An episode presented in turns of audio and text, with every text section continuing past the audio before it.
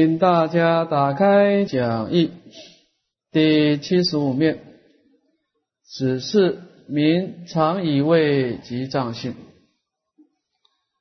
我们这一课呢是讲到啊十二处本如来藏妙真如性。这个十二处呢，就是我们内在的六根啊，去攀岩外在的六尘呢，会产生一种果报的受用。啊，也可能是一个安乐的受用，也可能是一个痛苦的受用。那么我们一般凡夫的情况呢，就是在受用当中呢，产生执着，那么启动了我们的攀岩心，然后就心随境转，启动的烦恼，启动的业力，启动的生死的果报，就是我们讲迷惑起着乱动。因为我们被他的外在的假象跟外在的作用所迷惑，那么有鉴于此呢，佛陀就告诉我们说啊，其实你不应该只看到他的假象，你要从他的假象当中呢，看到他背后的真实道理啊。什么是十二处的真实道理呢？就是龙树菩萨说的“因缘所生法，我说即是空，一名为假名，一名中道义。”十二处呢是怎么有的呢？是一个因缘所生法，是要有造作才出现。你必须要假设六根，你必须依止六根去攀岩六尘，那么根尘的接触才能够创造这个因缘。那么当我们在受用这个因缘的时候呢，但是我说即是空，其实它没有真实体系。这个空的意思不是说不是说它不存在，而是说它没有自信。没有自信的意思就是说，你可以改变。如果一切法有自信，那就完了。说我这个人，我这个世境界的身心世界是有自信的，那就完了。那你修行都没有用了。你今生是这个样子，你来生还是这个样子，因为他有自信。那么这个修行变成没有意义了啊！因为它的本质是空，所以它有无量的可能性。因为它没有自信，在没有自信当中呢，以名为假名，你造的什么业，这个业力就会怎么样呢？去创造一个影像，让你来受用，就是行业发现啊。所以我们看，我们出家以后，我们每天的拜忏啊，积极思量，忏悔业障，积极思量。所以我们感受到，每一年每一年所受用的因缘是不一样，因为你的业力在改变啊。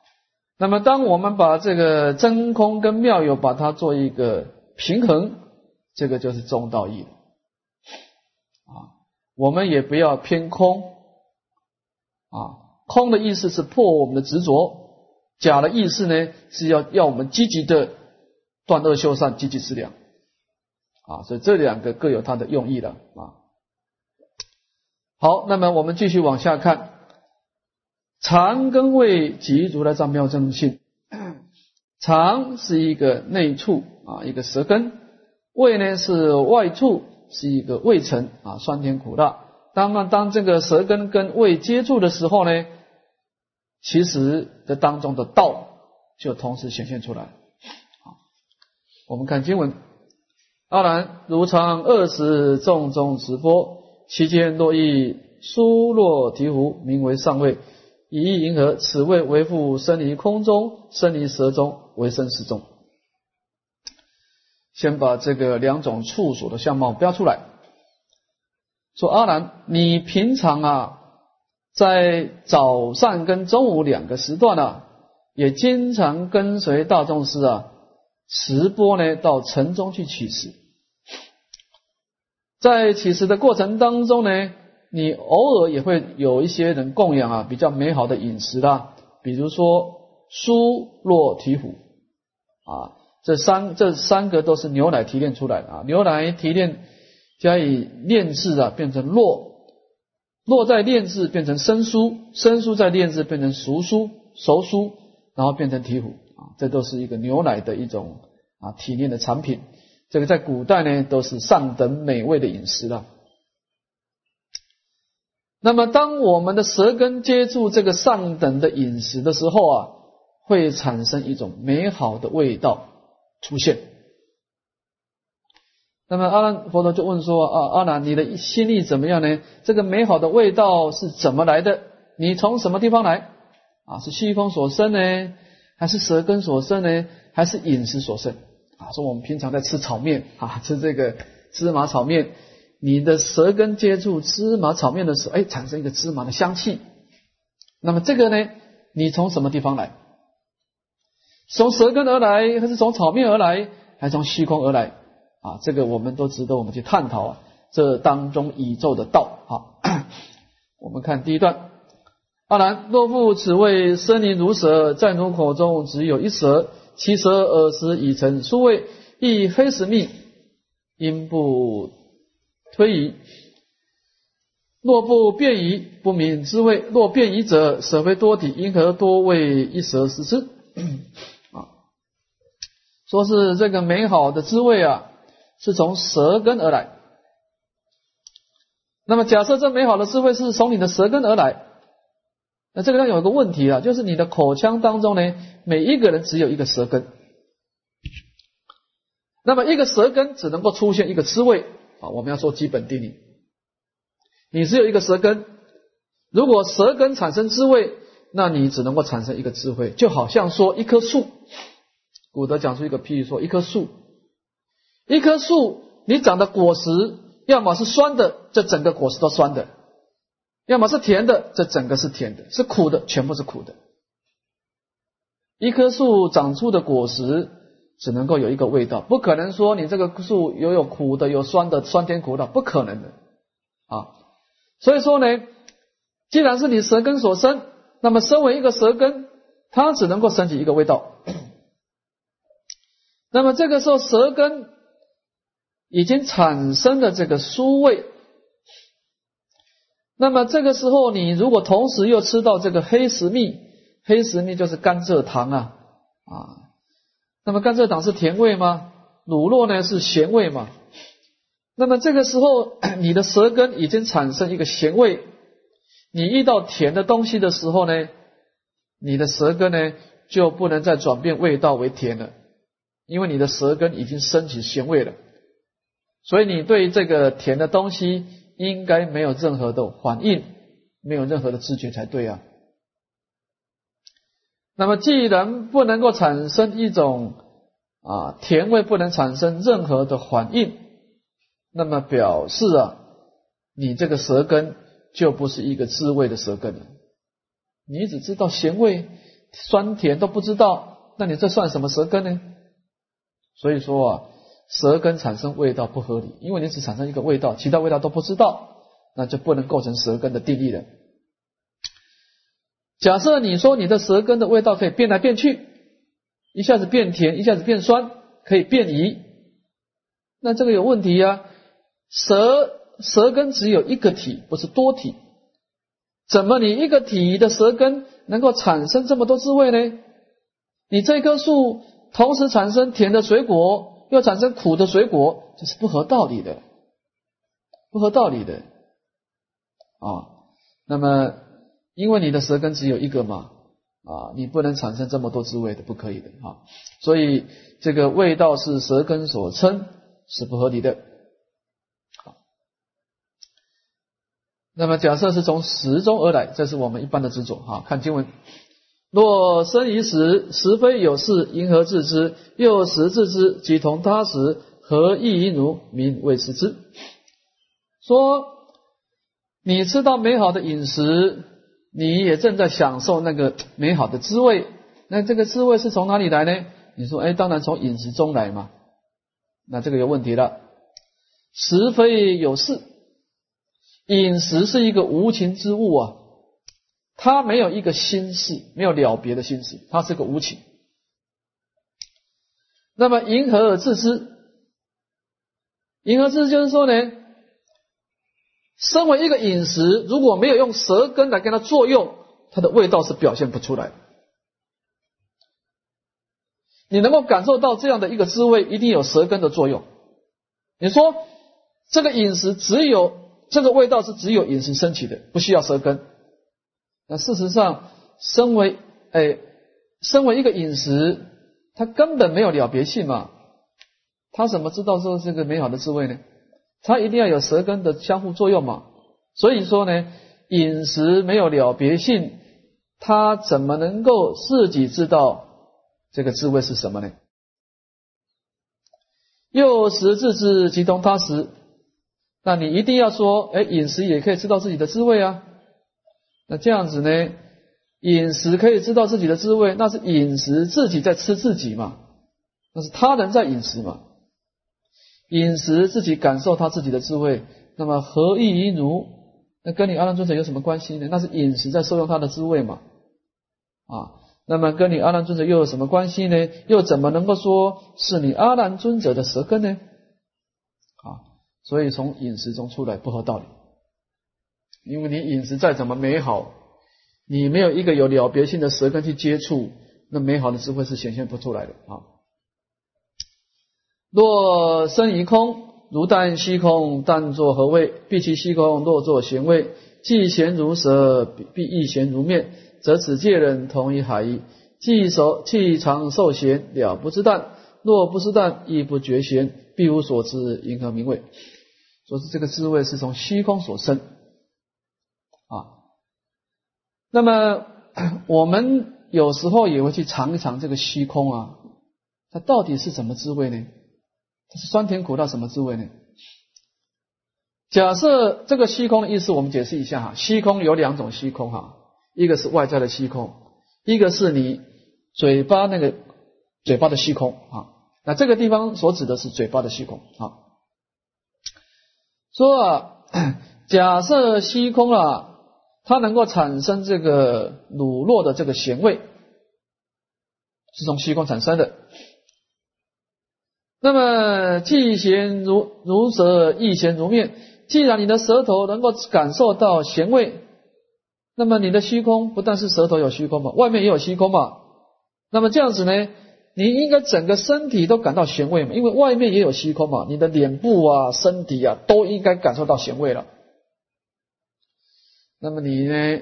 那这样有个问题啦，整个世界的人啊，就像大海中的鱼一样，因为大海中啊，鱼就是在这个大海的咸味当中跑来跑去，全身内外都是咸味嘛。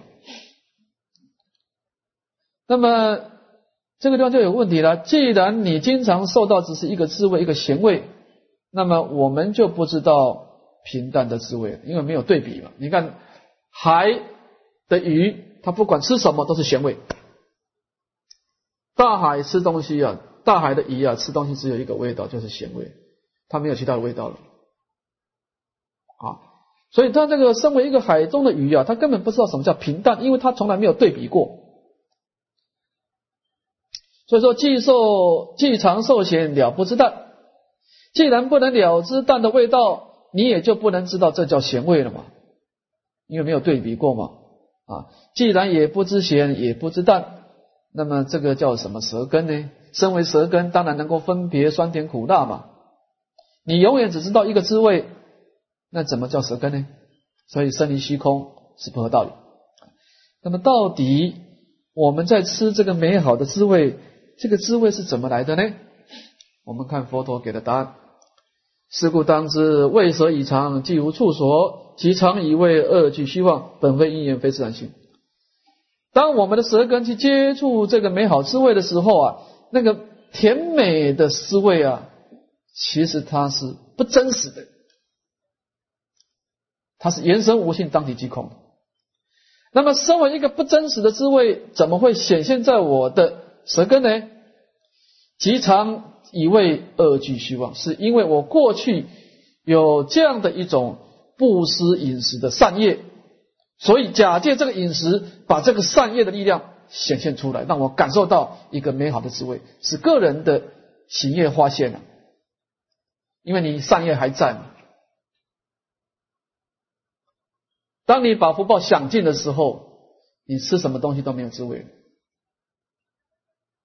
因为这个滋味是从哪里？是从业力而来的啊，所以它只是个人的行业发现的假象啊，但是它的本质当体就是我们众生本具的如来藏妙真性，所以世间上的饮食啊，我们应该说它有无量味啊。你看福报大的人吃东西，它的味道特别美。我们福报比较差的，吃同样东西稍微差一点。你不相信？你把这个面给恶鬼道吃啊，他吃的很痛苦。你看目犍连尊者，他一个阿罗汉，他在定中看到他的母亲啊堕到恶鬼道去，他也是去托钵美好的饮食啊给他母亲啊，他母亲把这个饮食。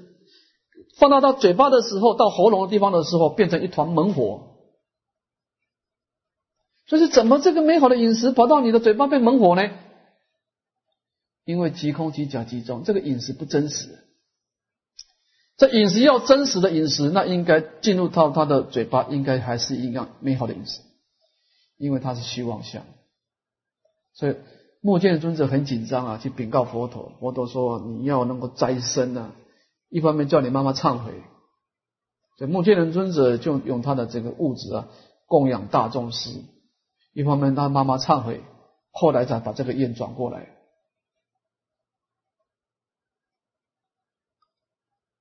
在春秋战国时代，鲁国的国君啊，有一天呢，他的这个鲁国的人民呢，在海中抓抓住，找到一只鸟。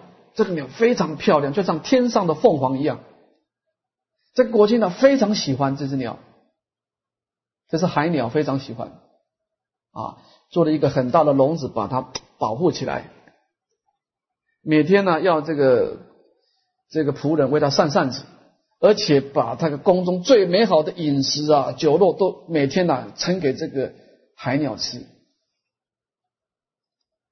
那么三天以后，这个海鸟死掉了。这关键是为什么？这个大神说，海鸟的饮食跟我们的饮食是不一样的。你拿我们美好的食物啊，对他们来说刚好是毒毒药，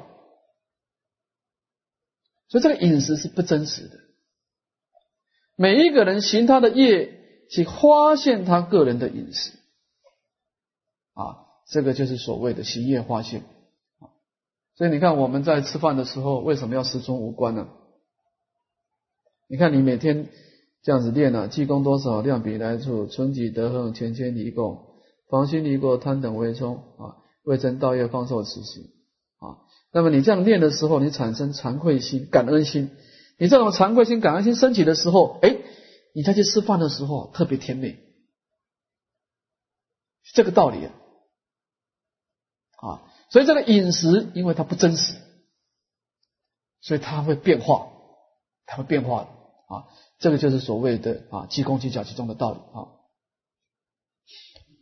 我们看第五段，民生以处及藏性啊，这个生根呢是一个内处，外在的促成呢啊，这个冷热色法呢是外处啊。那么三根跟这个处接触的时候呢，其实它当体就是如来藏妙真性啊。我们看经文，阿难。如常晨朝以手摸头，以银河，此摸所知为谁为能处？能为在手，为复在头。那么这个地方呢，先先标出这个两种处所。佛陀招阿难说呢，你平常啊早上起来要三摸其头啊。佛陀规规定弟子们啊，一起床的时候要三摸其头，因为我在世的时候很多外道出家啊。所以出了家以后，佛陀怕他们习性不改啊，要修这个外道法，所以佛陀要他们啊，每天起来三摸其头啊，告诉自己已经出家了，应该要勤修戒定慧啊，熄灭贪嗔痴。那么以我们这个手去摸头啊，而产生一个触成触觉啊，冷热色滑的触成。那么这个地方值得我们注意一下，这一段的经文跟以前是不太一样的。前面的经文啊，它的内处跟外处啊，一般来说，它的内处都是有情，它的外处都是一个无情物啊。比如说以这一段来说呢，佛陀应该举我们的身根去穿一件衣服啊，身根是一个有情，衣服是无情。当我们的身体跟衣服接触的时候，能感受到冷热色法的感觉。但这个地方佛陀讲的比喻呢，它的内处跟外处呢，都是一个有明了性的东西，不管是手，不管是头，都是一个有了别功能的一个心法啊。这个地方值得我们注意的啊。那么以意迎合，你的意是怎么样呢？当我们的手去接触我们的头的时候啊，这个整个磨触的过程当中呢，谁为能触啊？是到底何者是能触呢？这个触觉是从哪里升起的呢？是从手里面升起的，从头升起的啊，就是说我们的手去摸头啊，会产生一种冷热色法的触觉。这个触觉是从哪里来？啊，是从手边来，还是从头部来？提出个问。看经文：若在于手，头者无知，因何成处？若在于头，手者无用，因何名处？若各个有，则如阿难应有二身。啊，这个地方有两种的破法。第一个是破呢二处，两种处啊。说是若在于手，头者无知，因何成处？说这个触觉啊。是完全从手这边升起的，因为我的手去摸头嘛，啊，产生的触觉应该从手出来。那么这样子有一个问题啊，头者无知，因何成触？那么这个触觉是完全从手里面升起的，那么头变成完全没有明了的作用。那事实上头是有明了作用的，那表示你的手跟头没有完全接触。因为头是有明了性的嘛，而你的手去接触头的时候，所有的感觉只有从手里面升起，那表示你没有真正的接触，所以不能构成触。啊，那说这个触觉是完全从头部升起的，那么手就完全没有作用了。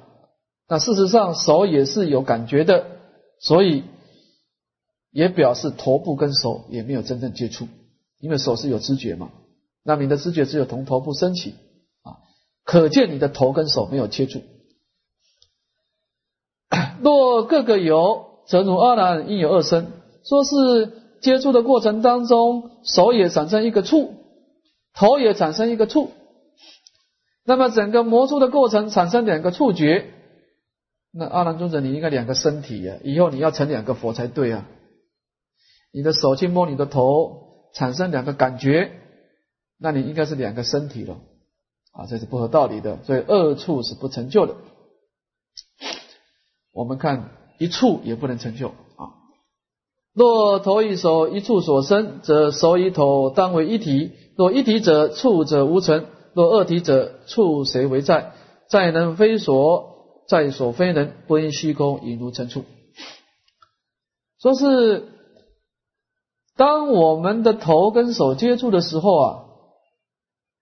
这两个都是有明了性啊，那么相互接触的过程当中呢，他们两个呢共同产生一个触觉，共同啊，说是共同产生一个触觉，那这样子呢，手跟头就应该相合为一体才对啊。你们两个既然能够产生一个触觉，那头跟手是一体的。那假设头跟手是一体的。那就不能构成处的定义了，因为处必须有人所，人跟所是不一样才对。现在你这个头跟手是一体的，就不能产生交互作用了，那这个处的定义就不能成立。说是头跟手是两个体，那么这样子的话，处谁为在？那么处触觉。你生一个触觉，他也生一个触觉，这两个是一个自体的啊。那么到底这个触觉是从哪里来呢？啊，在能非所，在所非能啊，在能摸的手就不是在所摸的头，在所摸的头就不在能摸的手。你不应该说虚空啊啊，一个空空荡荡的虚空啊，跟你产生一个触吧，啊，所以说，一个触也不能成立，因为手跟头都有知觉嘛，怎么可能会合成一个触呢？不可能啊。那么我们手去托摸头的时候，产生那个感觉是从哪里来的呢？看佛陀回答。是故当知绝处已生，具无处所；即生已处，二俱虚妄。本分因缘非自然性。所以我们知道啊，当我们的手去摸出头的时候啊，它其实就是一个因缘所生法。而这两个接触的过程当中呢，是没有真实处所的。也就是说，它是言生无限，当体即空的。那么即生一处，二俱虚妄。它只是因为你过去的善恶业力啊。而显现的一种暂时的假象，跟暂时的一种感受作用而已。你善业强，你不管你摸你的头、摸你的手，你都产生快乐的感受。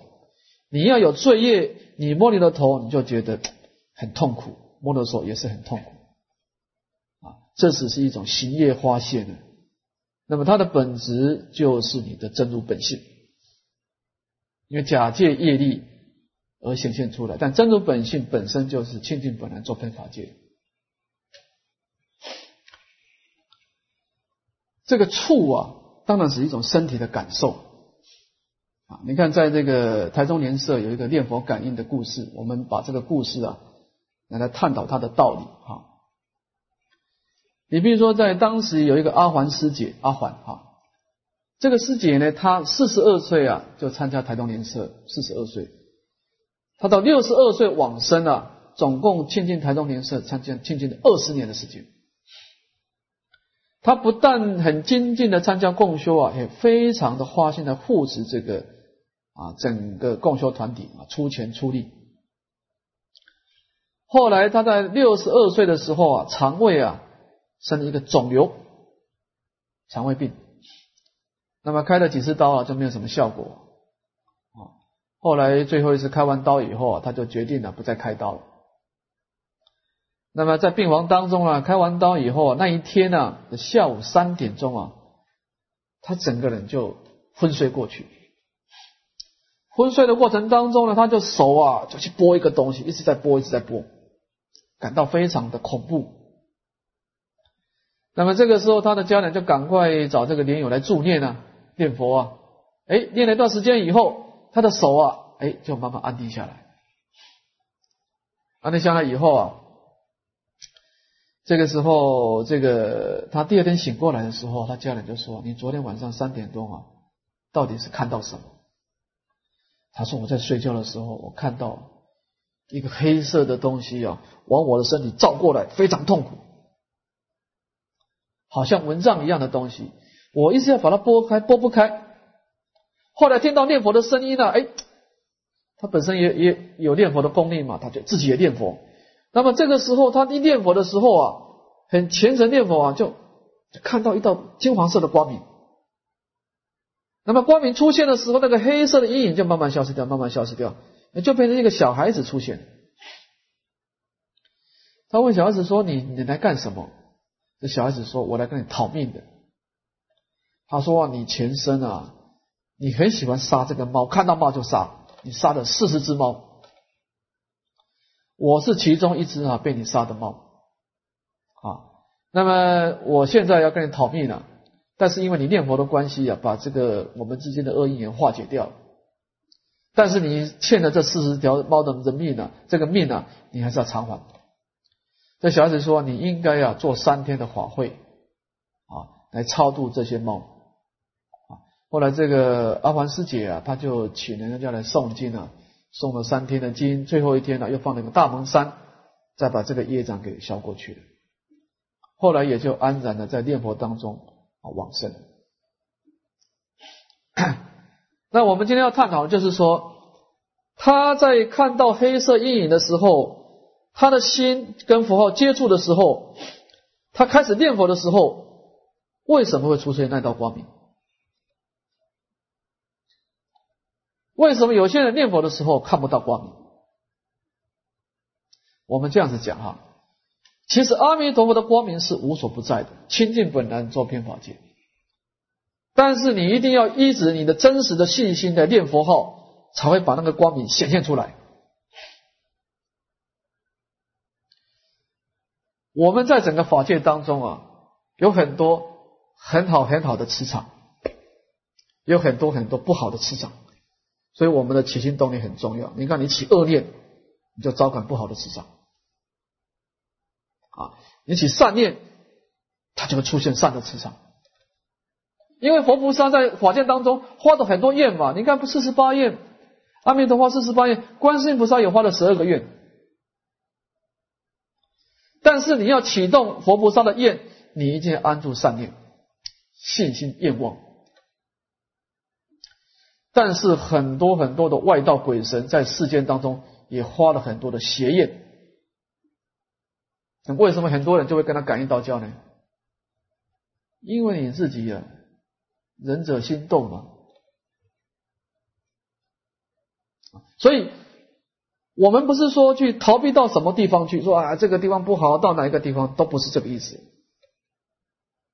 那是你信念的问题。比如说我们今天住这个道场，你要觉得道场不好，你应该到大殿去忏悔才对，因为你有那个业力嘛。啊，所以。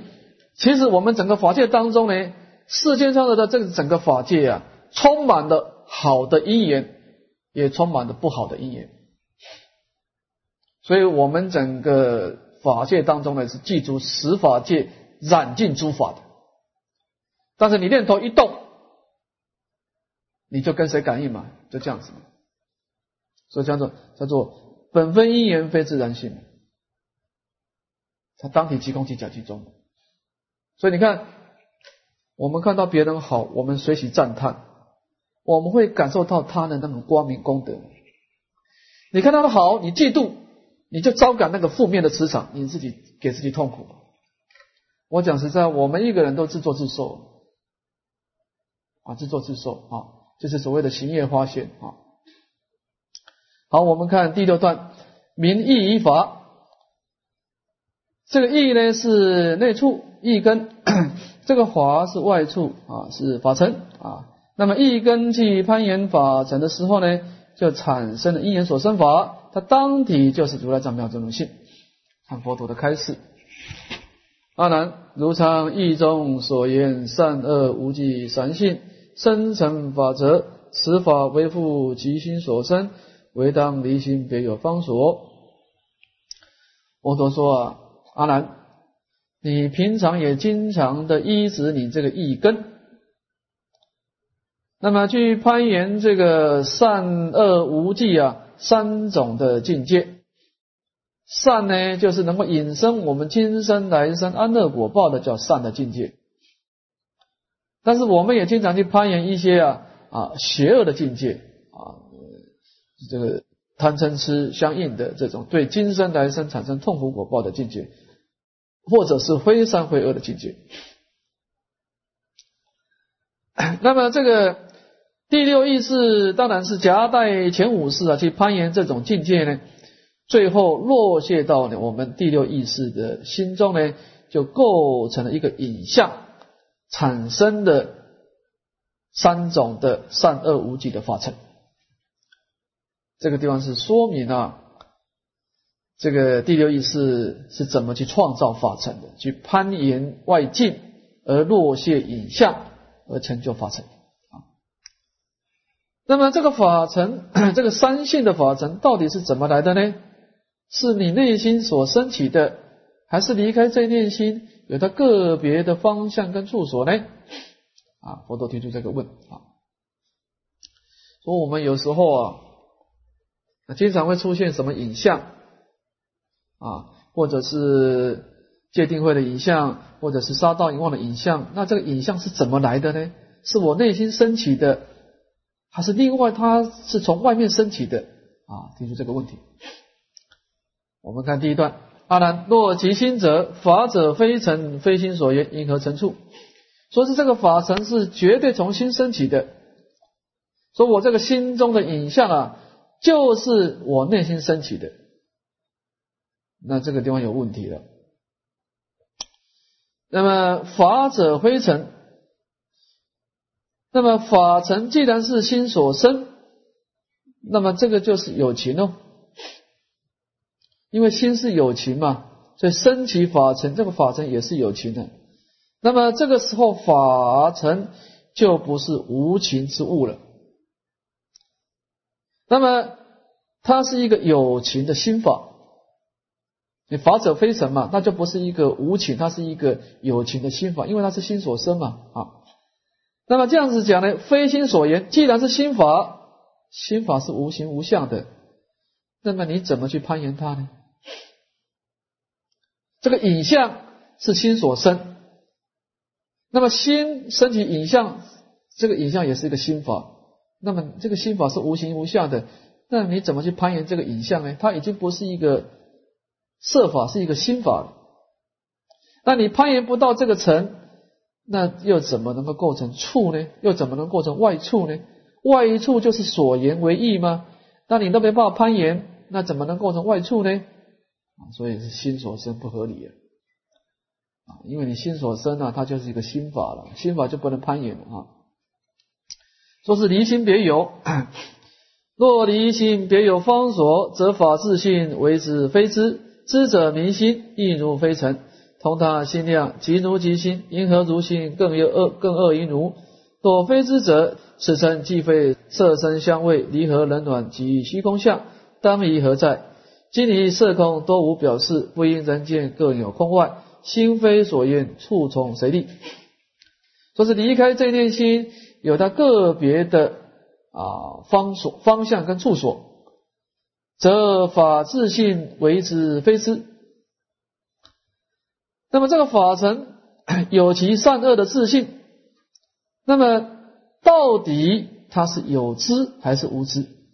说它是离开心有它的处，有它固定的体性。那么这个体性到底是一个心法的有知，还是一个色法的无知呢？啊，我就分两段，先说有知。假设它是一个有明了有知的一个心法，那么亦如非尘。那么它既然不是尘，而且也不是你的心法啊，这个这个这个身为这个色尘啊，它是一个有心法的。它既然不是你的心法，也不是一个色尘，那它表示是什么呢？是同他心量，那是他人的心量，那跟你有什么关系？那么，如果你一定要说即如即心，这个就是你的心法，那么这样子你就变成两个心哦。那么你以后你怎么你这念心能够分成两部分呢？一部分变成能言，一部分变所言，一部分是内处，一部分是外处呢？这不合道理。你的心是不能分成两部分的，不可以的啊。所以说是有了知的功能是不合理的啊。说这个尘啊。它是离心别有，而且没有明了性。那么这个法尘，它是心中的影像。那么它既然是离心别有，它既不是外在的色声香味触，这个离合冷暖就是触了啊，触尘就是离合冷暖哈。好，它既然不是外在的这个五尘，也不是虚空相状，那么它到底在哪里呢？它离心别有。那么这个影像到底是存在哪里呢？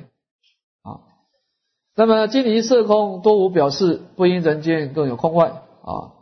既然在整个这个色，这个色指的是色身香味触，在五尘当中，在虚空当中都没办法显现。那么在人世间，不应该说在五尘之外、虚空之外还另外有一个色法存在，不应该讲啊。即使离开的色空之外，还另外有一个东西，那么，那么它也不是心所言的，表示你心根本攀岩不到。既然心攀岩不到，那么这个处的定义又怎么安立呢？身为一个处，它必须要所言为义呀，啊，所以说它是没有明了性的，啊，那么离心别有，那么你根本找不到它存在。那到它到底在哪里呢？它不在你的内心，也不在外面，也不在色空，那你看找不到，找不到的话，你根本没办法攀岩，没办法攀岩，就表示它不是一个处，所以离心别有也不合理。但是我们每一次拜完佛的时候，念完佛做件事情，我们心中也真的会留下很多很多的影像存在。那这影像是哪里来的呢？看看佛陀的回答：是故当知，法者以心，既无处所，则亦以法二俱虚妄，本分因缘非自然性。那么，我们能分别的心跟所分别的所谓的法尘啊，其实它都是不真实的，原生无性，当体即空的。啊，那么这个人言的心跟所言的法的相互作用啊，只只是个人的业力所现现的一个假象跟作用啊。那么它的本质就是真如本性啊，真如本性啊。这个地方啊，我们把这个十二处啊，本如来藏妙中的性讲完了哈。海公啊，在讲楞严经的时候，常常讲一个观念，说啊，其实这个道大乘的真实之道啊，大乘的成佛之道啊，其实是无所不在，就在我们的身心世界，就在我们穿衣、吃饭、睡睡觉当中啊，都经常显现，只是我们没有回光返照，当面错过而已。不是说你到哪里去呀，到西藏去干什么，求什么道，不是。其实道就在你的身心世界当中，只是我们是不是记住这个智慧的法眼去观察它，去把它找出来，当做你一个成佛的正因，当做你修习菩萨道的一个真实的守楞严王的功德，如此而已。啊，所以我们讲开悟的楞严呢，其实悟的是什么？悟的就是你在身心世界当中啊，每一个法都是。如来藏妙真如性，都是即空即假即中的道理。好，重点就是说，我们这念心啊，你遇到了身心世界的时候，你是向外攀岩，那就完了。那你启动惑业苦啊，你能够回光它返还到它的道，不随向外向而转，你去回光返照他的道，那就是法身波的解脱。所以每一个法对我们来说都是生死杂然之法，每一个法对我们来说也都是解脱安乐之法。关键呢，就是巧妙在你一念心。我们不应该说外境有什么问题，不应该这样讲。你看一把刀子，你会用它，它可以割除你的毒瘤。你不会用它，它就伤害你。所以每一个法都是一体两面的，善恶两面。你看我们在人世当中，我们没办法去改变别人，我们不能改变环境的。但是你要会巧妙，你就在整个环境当中呢，去消你的业障，去积极你的质量。你这个人事你不会好好应用，你一生一天下来啊，就造很多罪业，伤痕累累。因为每一个法都是都是如来藏妙真如性的，它都是你真如本性啊，只是我们是不是能够回光返照而已嘛？啊，是这个意思的哈。好，那么我们今天讲到这个地方，向下文长复再来日回向。